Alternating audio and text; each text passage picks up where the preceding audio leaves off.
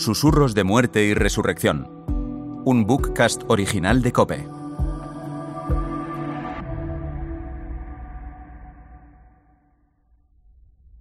Séptimo susurro.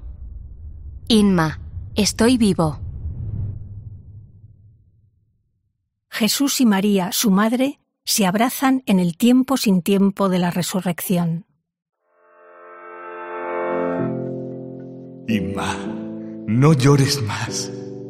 Vivo. Estoy vivo a tu lado, abrazándote. Sé que no dudaste que esto sería así. Y sé que no pudiste evitar el dolor de verme morir.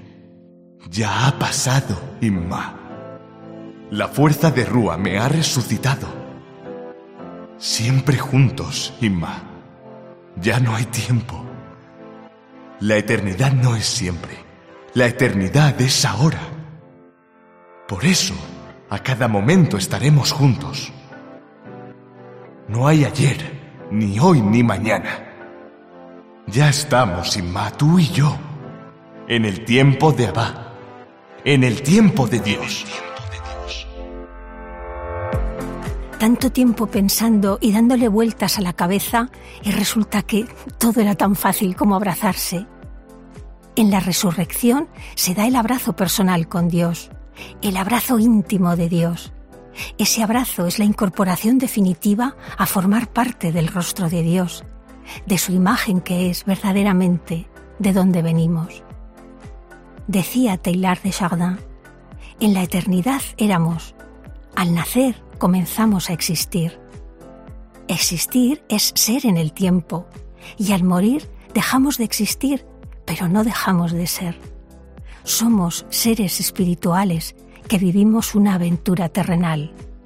Resurrección, tiempo de Abba, tiempo de Dios. Aleluya.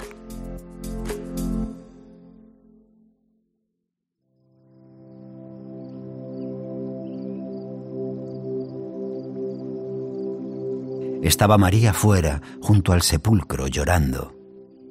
Mientras lloraba, se asomó al sepulcro y vio dos ángeles vestidos de blanco, sentados, uno a la cabecera y otro a los pies, donde había estado el cuerpo de Jesús.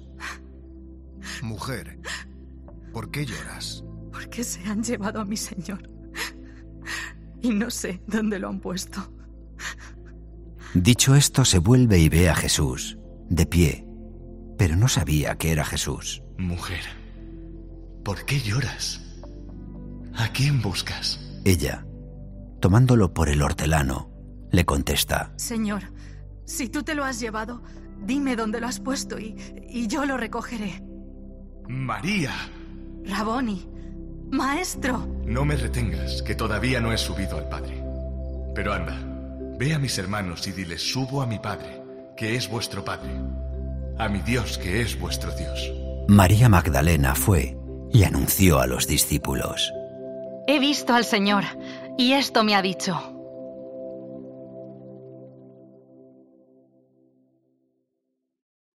Susurros de muerte y resurrección es un bookcast original de Cope.